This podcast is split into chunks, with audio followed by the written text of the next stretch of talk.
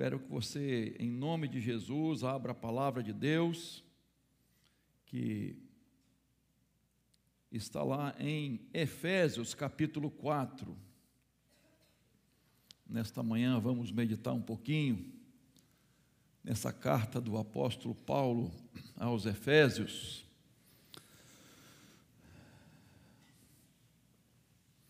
Você que está sem Bíblia ou que prefere acompanhar no telão, o texto está aí, alguns versículos introdutórios, e deixa a Bíblia aberta que nós vamos tratar de outros versículos.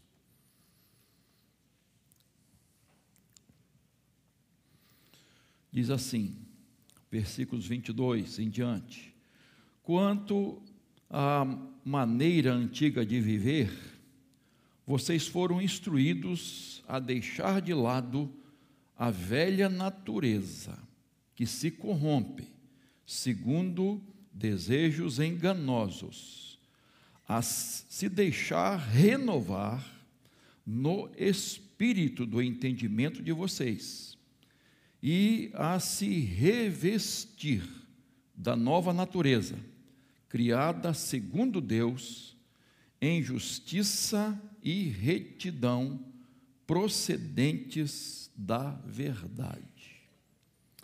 Que essa palavra seja usada pelo Espírito Santo de Deus para edificar nossas vidas nesta manhã.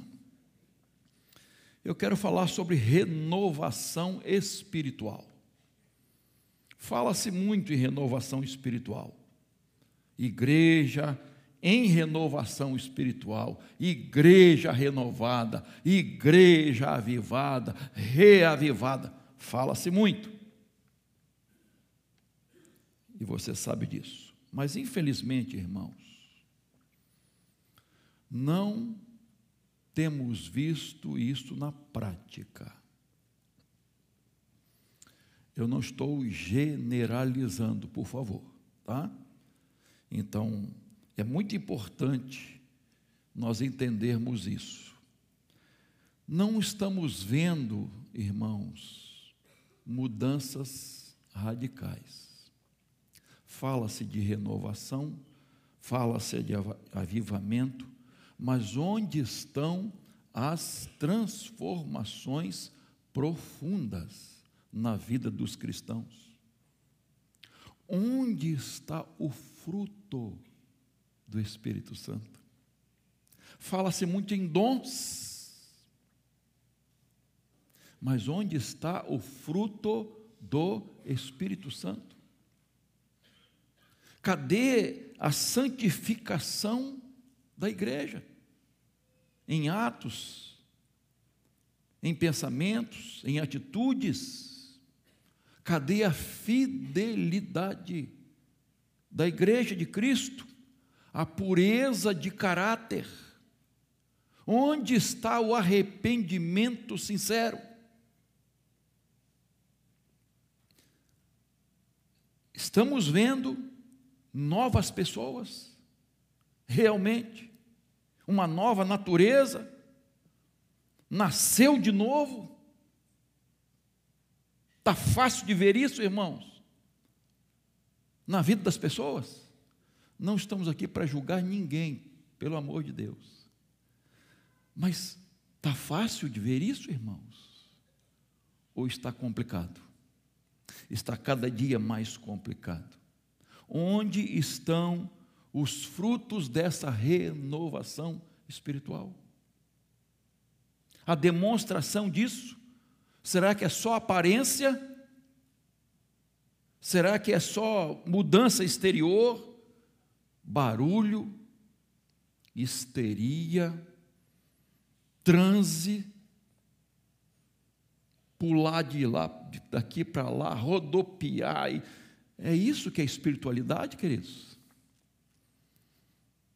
Isso que é renovação? Se você abrir a Bíblia, você não vai ver assim. É, é tudo diferente. Aqui, quando Paulo escreve, a partir do verso 17, Paulo está falando sobre a santidade cristã, em oposição à dissolução. Então ele mostra né, a, uma, uma ruptura, um rompimento com os velhos costumes, com aquilo que nós fazíamos antes, ó, antes de Cristo, depois de Cristo.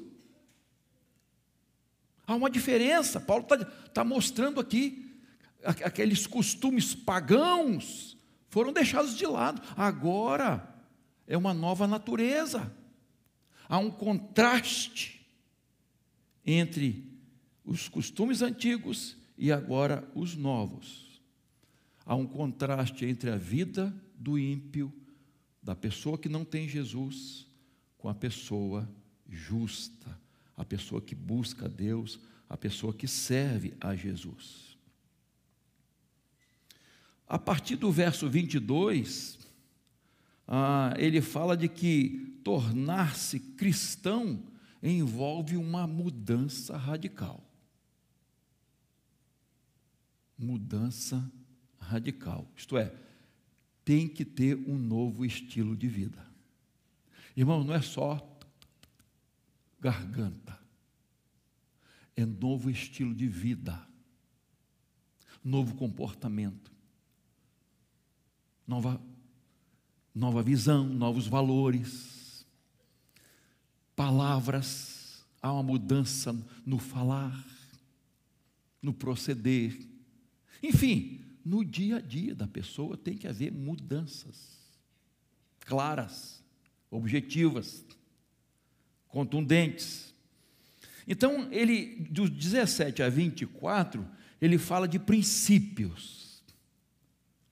E a partir do verso 25, Paulo, ele dá exemplos, ele vai para a prática, para ficar bem entendido.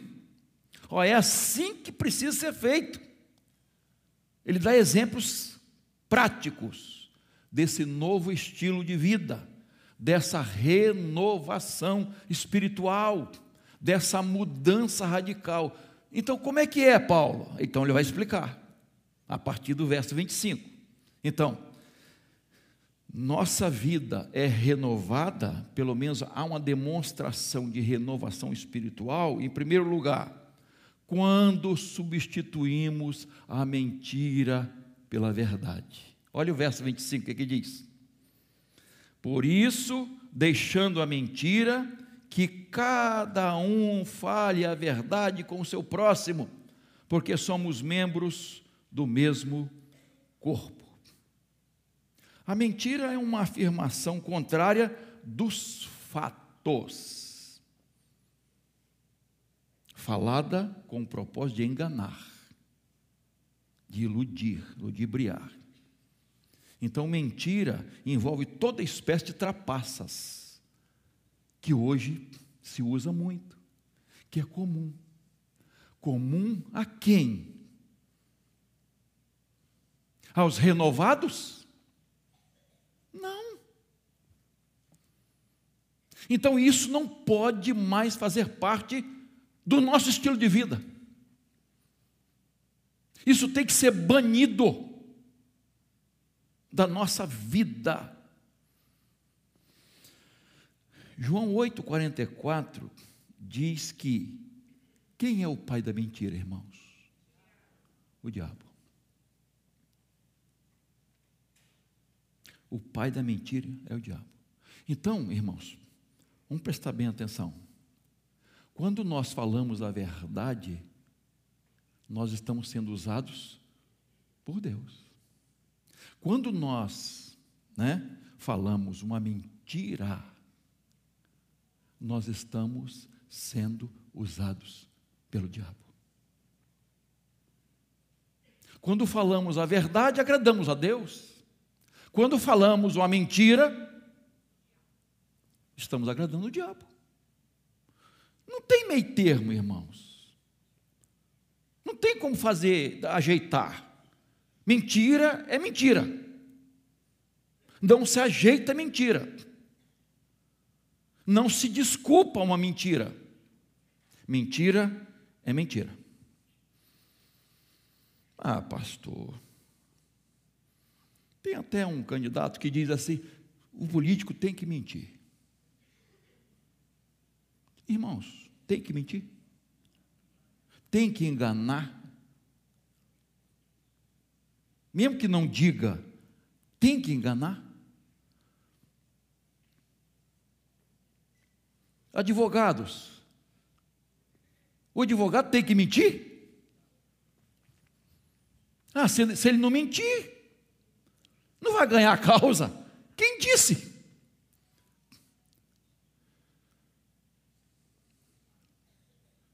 Irmãos, essa é a mentalidade do passado, da nossa vida antes de receber Jesus.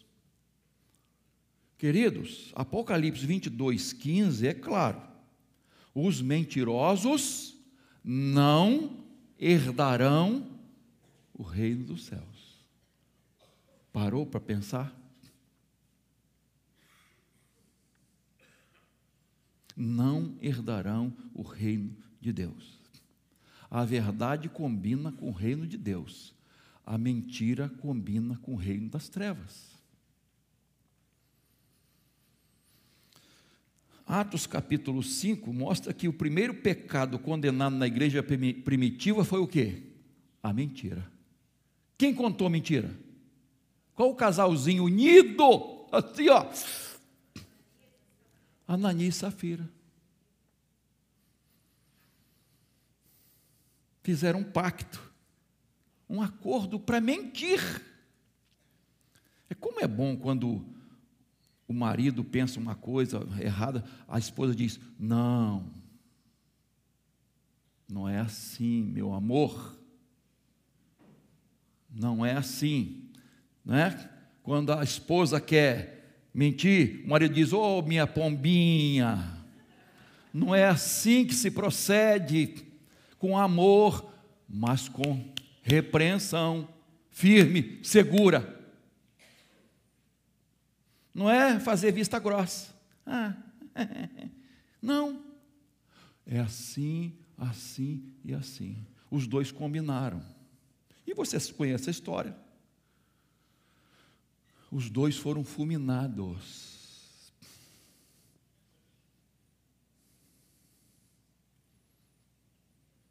Se isso acontecesse hoje, irmãos, já pensou? Já pensaram, irmãos? Mas foi necessário, irmãos. A igreja estava iniciando, o Espírito Santo estava agindo de maneira poderosa. Tinha que, tinha que cortar o mal pela raiz, para a igreja continuar expandindo, mesmo mediante perseguição. Domingo que vem eu vou, vou falar um, vou fazer um sermão um pouco histórico de manhã, né, sobre a reforma e como a igreja foi se corrompendo. E houve um casamento que corrompeu a igreja. Qual é? Vem domingo que vem de manhã, ué.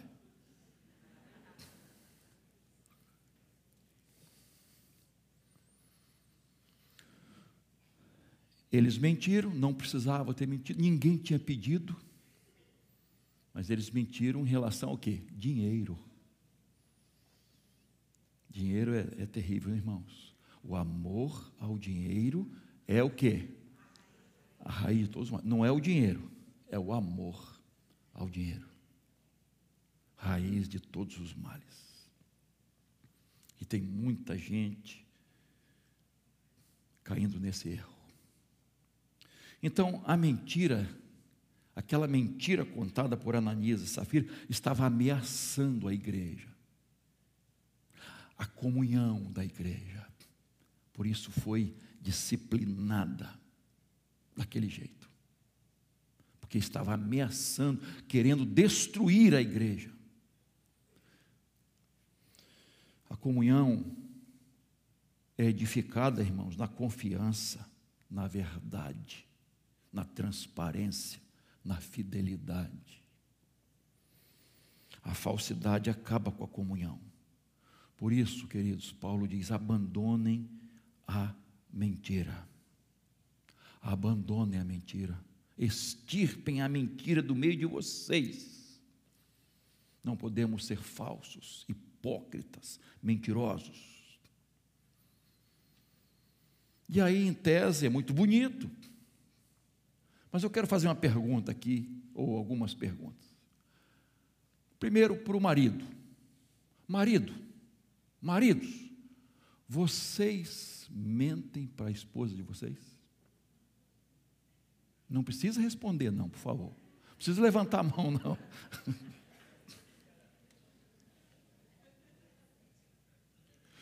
Tem algum momento que você tem que mentir para não criar celeuma?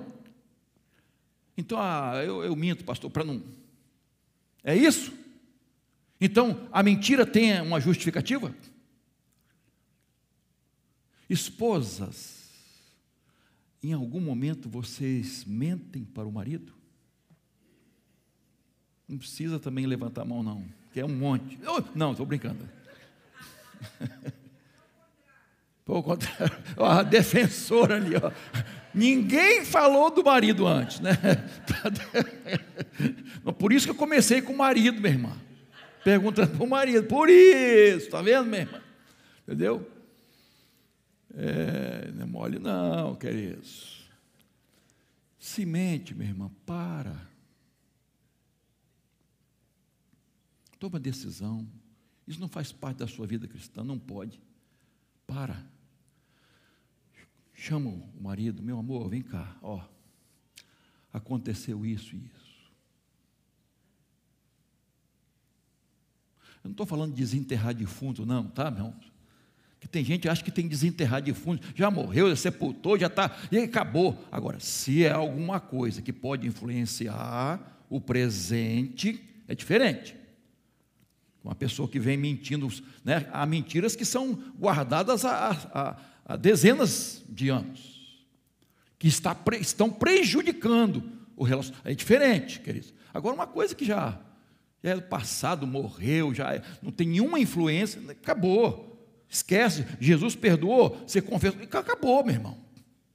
Porque tem gente que acha que, que tem que desenterrar defunto, queridos. Não precisa.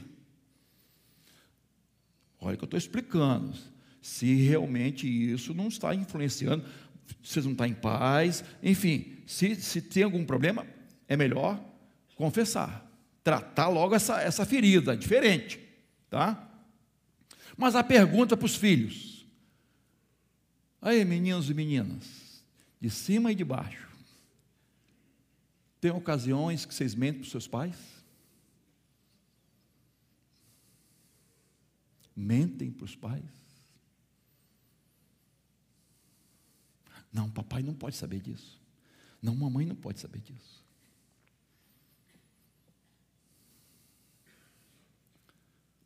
Para com isso. Seja verdadeiro, seja honesto. É importante você estar em paz. Você está em paz. Quem guarda uma mentira, quem conta mentira, irmão, não vai ter paz, não, queridos. Pais contam alguma mentira para os filhos?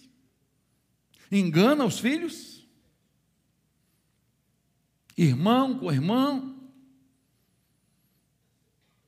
enfim, semente para sua sogra, e é o pecado mortal, hein?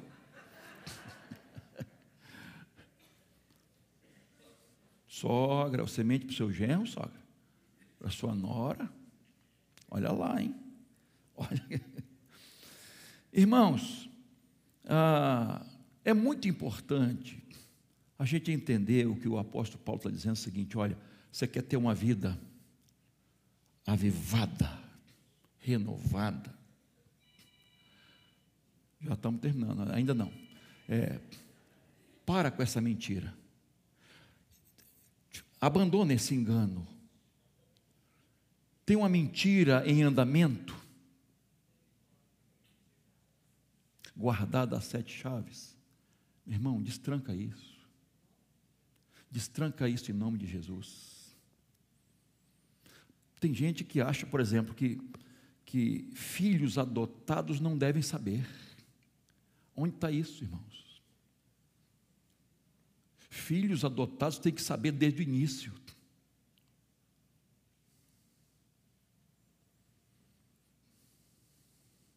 É melhor você nasceu do coração, né? Que coisa maravilhosa. Você nasceu do coração, não foi da barriga da mamãe.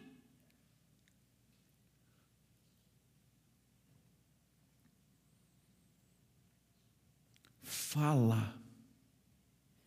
Fala. Conversa. Tiras do baú essa mentira que está perdurando. Não vale a pena. Nada sobre mentira prospera. Tira a mentira da sua vida. Judas andava com Jesus, mas mentia, enganava, era hipócrita, andava com Jesus. E a, o destino dele você sabe. Segundo lugar, nossa vida é renovada quando substituímos a ira pelo perdão. Veja o verso 26 e 27. Fiquem irados e não pequem. Não deixem que o sol se ponha sobre a ira de vocês. 27. Nem deem lugar ao diabo. Há dois tipos de ira, de raiva. Tá? Vamos dizer que é uma ira justa justificável. O verso 26 diz: Fiquem irados e não pequem, irai-vos e não pequeis, em outra tradução, né? Então, isso quer dizer que, que eu posso sentir ira e não pecar.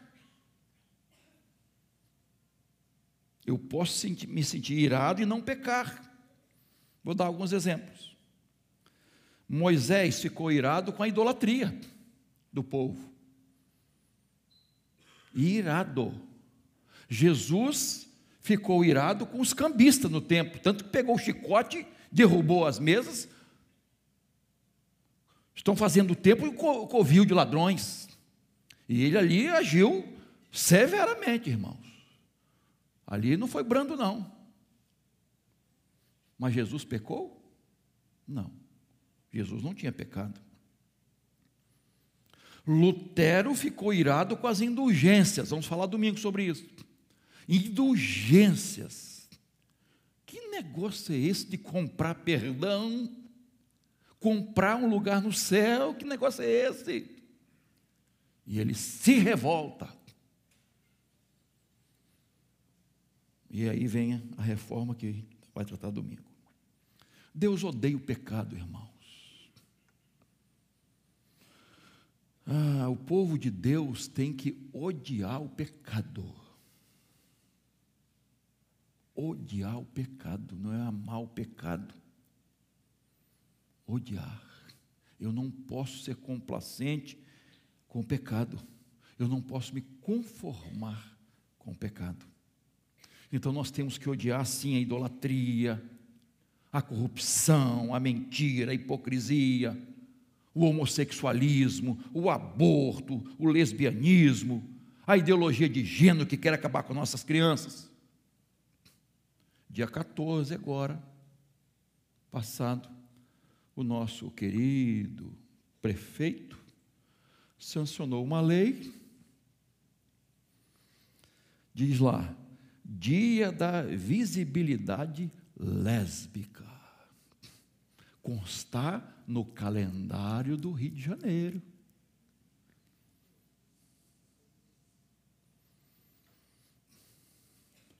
Olha como o mal se manifesta, irmãos. Como eles lutam pelas ideias deles, pelas ideologias deles. E aí nós, como cristãos, vamos acovardar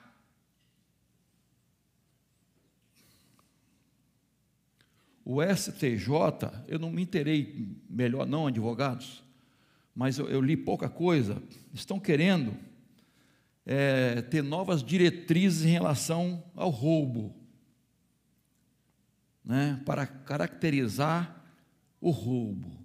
Então, a ideia, volto a dizer, preciso me aprofundar mais, né? A ideia é a seguinte: se a pessoa chega na sua casa, aí vai no seu portão, arromba o cadeado do seu portão, entra, se ele vai lá na fechadura da sua porta, dá um jeito com a chave de fenda, abre e entra, mesmo que esteja armado, aqui ó, né? Não caracteriza ainda crime. É a preparação para o crime. Quer dizer, se ele matar, se ele rouba, enfim, ainda é preparação. Irmãos, é, é difícil entender um negócio desse. É difícil entender um negócio desse, queridos. Tá? É, um monte de, de, de marginais estão sendo soltos. Traficantes terríveis estão sendo soltos. Triste, irmãos. Há muitos comunistas togados, infelizmente. Infelizmente, que não luta pela justiça, pelo direito, por aquilo que é certo, pela verdade. Infelizmente. Então, quando a gente, de uma certa forma, se revolta, né? se revolta no sentido assim, não, não aceitar isso, até aí não pecou. Tá? Agora, existe uma a, a ira injusta. O capítulo 4, verso 31, veja aí. Ah, que não haja no meio de vocês qualquer amargura, indignação, ira, gritaria e blasfêmia, bem como qualquer maldade. Então aqui já está falando de uma ira que a pessoa vai pecar. É a ira que explode, que ofende, que mata. Essa ira. Né? Então, esse 4,26 fala de três coisas em relação à ira. Olha só, né? esse verso. Quer dizer, não pequeis, olha só. Não pequeis. Então, a ira precisa estar livre de orgulho, de malícia, de desejo de vingança. Aí diz ainda o texto: não deixar o, o sol se pôr sobre a ira. O que, que, que quer dizer isso? A ideia, irmãos, realmente é não conservar essa ira no coração não conservar essa ira. Sabe quando a pessoa está irada, ela vai remoendo aquilo e aquilo, e aquilo vai destruindo a pessoa por dentro. Porque a ira destrói a primeira pessoa, o interior dela. E aí vira amargura no seu coração. Então, o que que Paulo está dizendo? Não leve essa, essa, essa, essa ira para a cama. Não deixa para o outro dia, não. Resolve logo isso. Não deixe essa raiva dominar você, seu coração. Resolva isso logo, se possível, naquele dia. Não se põe o sol sobre a sua. Então, não fique remoendo, não, não vá muito longe com ela. Essa ira que destrói, que a pessoa peca.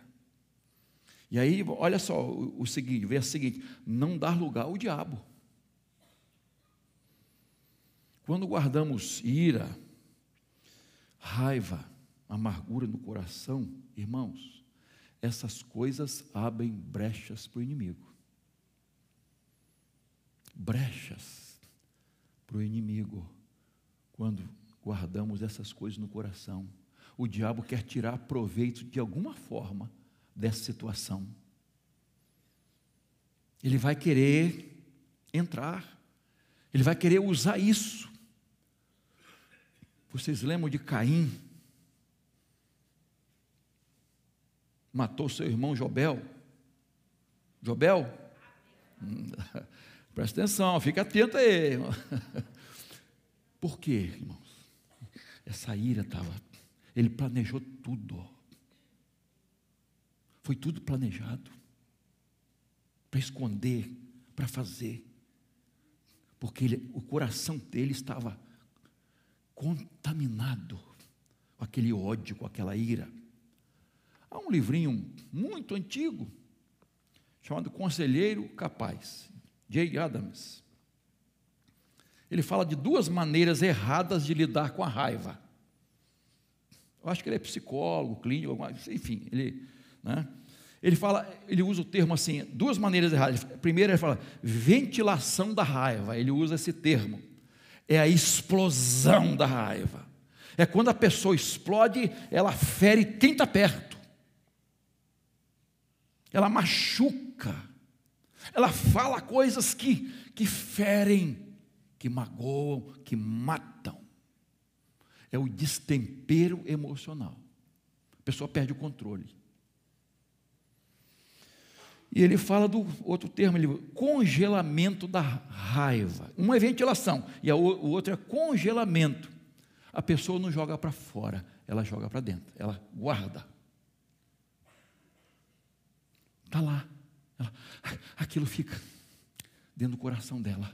Aquilo fica remoendo no coração dela. E o resultado é o que? A amargura que vai acabando com a pessoa. E a pessoa não explode, ela o que? Implode. Isso vai implodir dentro da gente. E aí vem enfermidades, vem uma série de coisas. Porque isso está entronizado, está guardado. E a pessoa não fala, não tira isso do coração. Então qual a solução, pastor? A solução é o perdão. A solução está tá magoado, está machucado, está irado. Perdoa, meu irmão. Ah, não merece. Eu sei que não merece, tudo bem. Né? Infelizmente, não merece. Mas quem não merece ficar com isso é você. Você vai tomar um copo de veneno para matar os outros. É isso.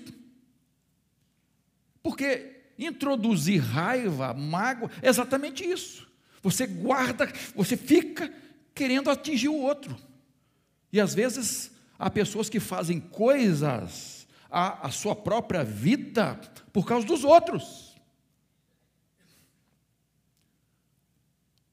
Às vezes cai na gandaia, faz coisas erradas, se punhe, se corta, se faz um monte de coisa contra si mesmo por, por causa dos outros.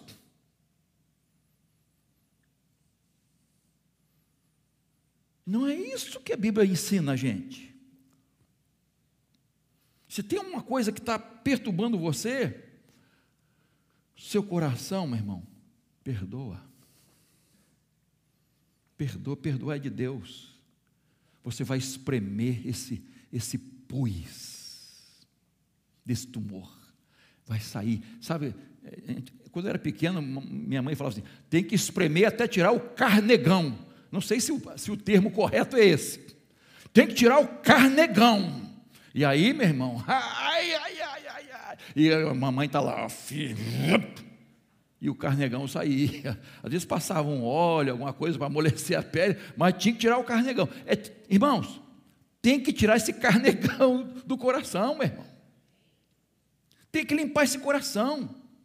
Asepsia da alma, faxina da mente limpeza do coração. É isso, o perdão faz isso. Perdoa, meu irmão. Aí você vai extirpar esse mal, tirar esse, esse troço ruim, esse veneno do seu coração, e aí você não vai dar lugar ao diabo, porque você perdoou. Você está em paz, perdoou. E um exemplo clássico que a gente conhece de cós salteado é José do Egito.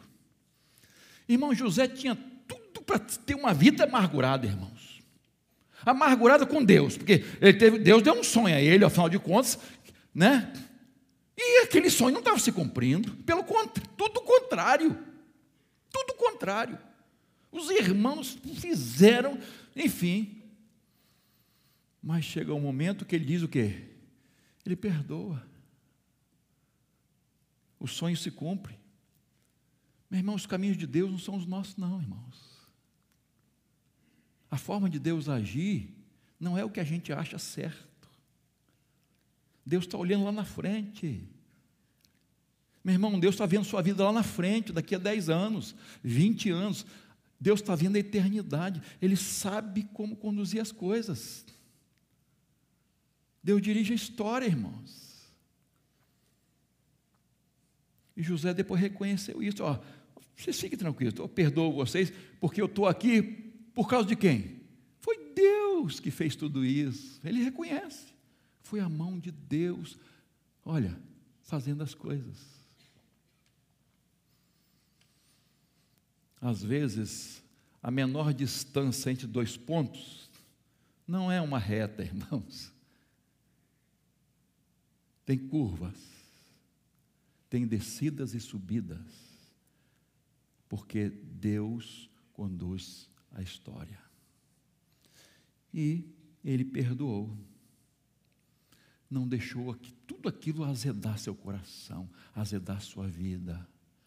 Conhece pessoas azedas? Desculpa a expressão, irmão. Tem gente azeda. Tem gente infeliz. Tem gente que é amargurada com tudo e com todos. E você chega perto, você conversa, você percebe, a pessoa reclama de tudo, de todos, a pessoa não é feliz. Se você puder contribuir com a vida dela, contribua. Se não, meu irmão, ó, pss, sai fora. Sai fora. Perdão, querido. Perdão. Perdoa, irmão. Perdoa seu pai, perdoa sua mãe, perdoa seu filho, perdoa sua tia, perdoa sua sogra, perdoa seu genro. Perdoa seu, seu avô, sua, seu neto, sua... perdoa, irmão. É a melhor coisa que a gente faz, perdoar. E por último, né? Estamos em cima, quase em cima da hora. Nossa vida é renovada quando substituímos a desonestidade pela honestidade. Verso 28. Aquele que roubava, não roube mais. Pelo contrário, trabalhe, fazendo com as próprias mãos o que é bom, para que ninguém, para que tenha o que repartir com o necessitado. Coisa maravilhosa, né, irmãos? Então, Roubar inclui toda sorte de desonestidade. Tirar o que pertence do outro. Carteira, celular, água, gato lá na água, na energia, gatonete, direitos autorais, pegar emprestado sabendo que não vai poder pagar, pegar objetos emprestados e não devolver. Já achou na sua casa? Puxa vida! eu peguei emprestado, não devolvi. E tantas outras coisas. Roubar. Roubar os outros. E a Deus também, tá, irmãos? Porque a palavra aqui é a mesma palavra que é, é, Malaquias usa no capítulo 3, 8 a 10. Roubar a Deus. É a mesma palavra que Paulo usa aqui roubar, tirar de alguém o que pertence a ele. Dízimos e ofertas pertencem ao Senhor. Roubará o homem Deus? Diz: vocês estão me roubando nos dízimos e ofertas. Ih, pastor, tinha, tinha que falar nisso hoje? É. Tem que falar, irmãos.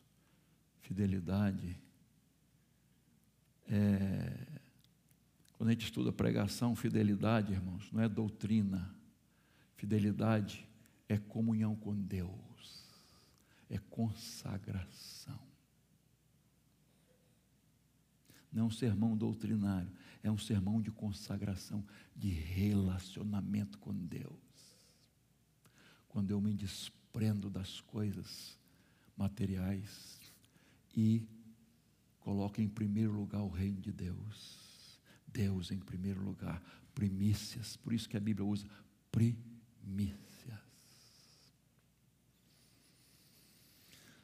E aí Paulo continua no verso 28, não basta parar de roubar ou furtar, é preciso trabalhar.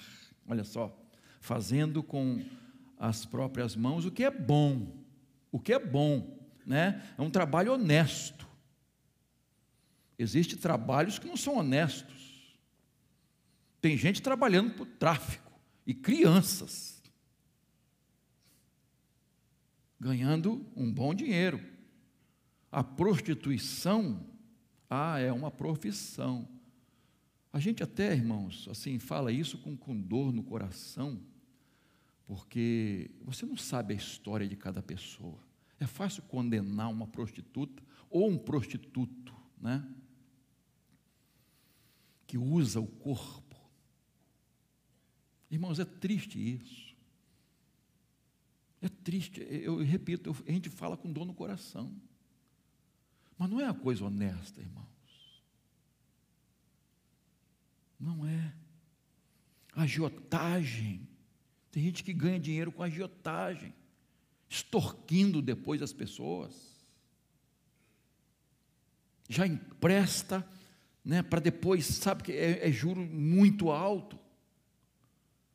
É triste, enfim, eu poderia citar muitas coisas aqui de profissionais que não são honestos.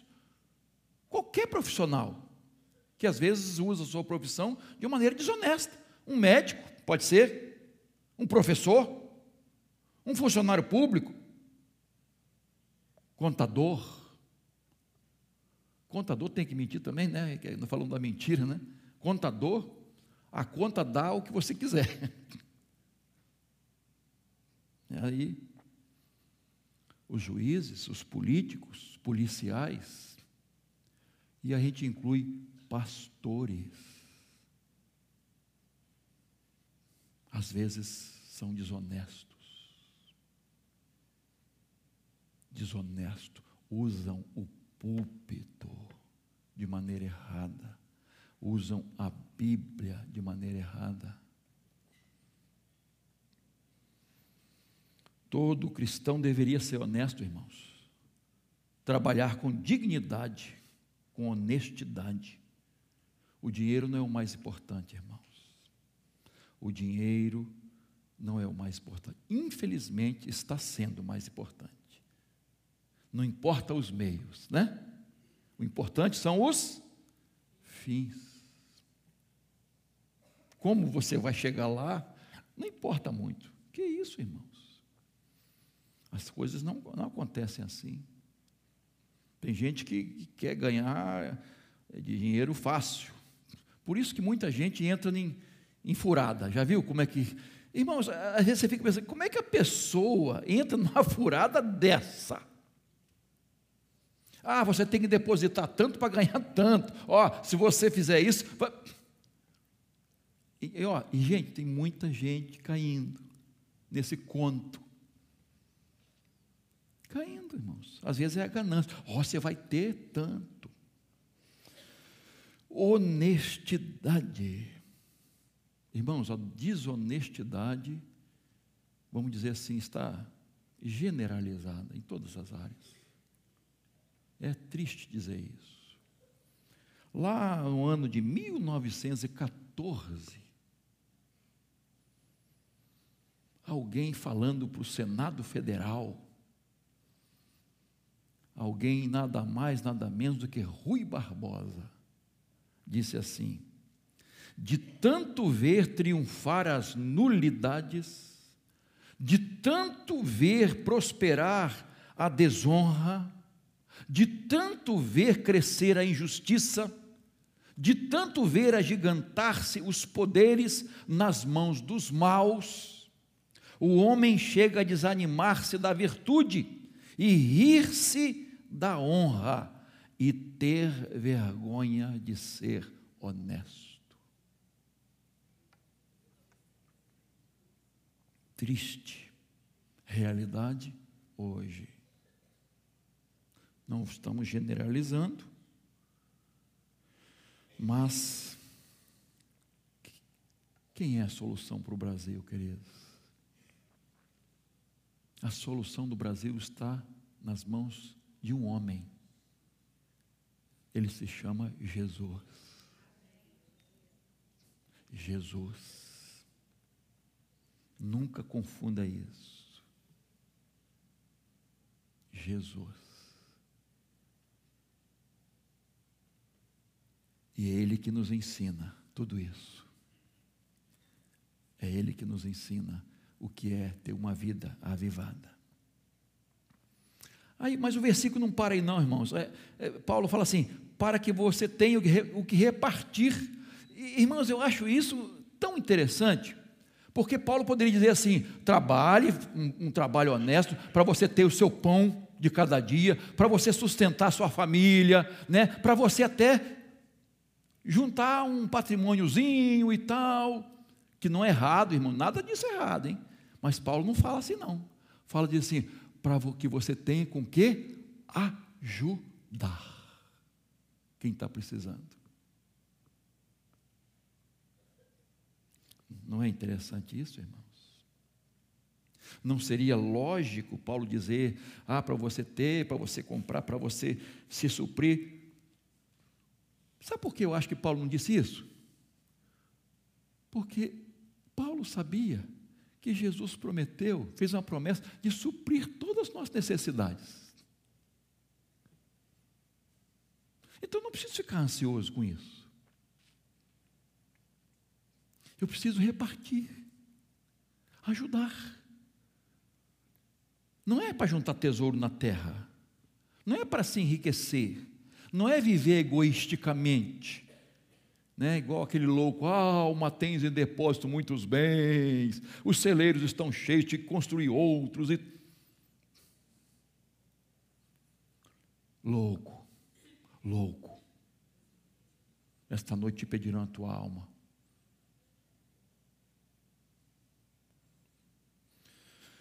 Reparta com o próximo. Reparta o que você tem com o próximo supre as necessidades do próximo, seja generoso e generosa com a obra de Deus, sustente a obra missionária, seja fiel ao Senhor, se esforce para ajudar o próximo. Temos alvos de missões, irmão, vamos alcançar e, e dobrar esse alvo em nome de Jesus. Vamos sustentar os missionários. Isso mostra generosidade, desprendimento. Trabalhe, trabalhe honesto, para que você tenha com que ajudar aos necessitados. Quero concluir. A partir do verso 29, Paulo continua, tá? Eu, vou, eu que vou parar aqui, mas ele continua, falando sobre renovação espiritual, falando sobre esse novo estilo de vida. Mas eu quero ficar com essas três evidências de uma renovação espiritual. Tá? Substituir a mentira pela verdade, substituir a ira pelo perdão e substituir a desonestidade pela honestidade. Três elementos. Três elementos que vão mostrar, de alguma forma, que você é uma pessoa renovada espiritualmente. E aí a gente, para concluir, pergunta, né? cada um perguntando a si mesmo: nesse aspecto, nesses três aspectos, eu tenho que melhorar alguma coisa? Eu tenho que melhorar? Eu tenho que deixar alguma coisa e começar a fazer alguma coisa em relação à mentira e à verdade? Em relação à ira e o perdão? Em relação à desonestidade e honestidade? Será que tem alguma coisa que eu preciso melhorar, deixar, fazer? Cada um deve examinar-se a si mesmo. Eu acho que todos nós podemos e precisamos melhorar. Nessas três áreas, podemos e precisamos cada dia melhorar.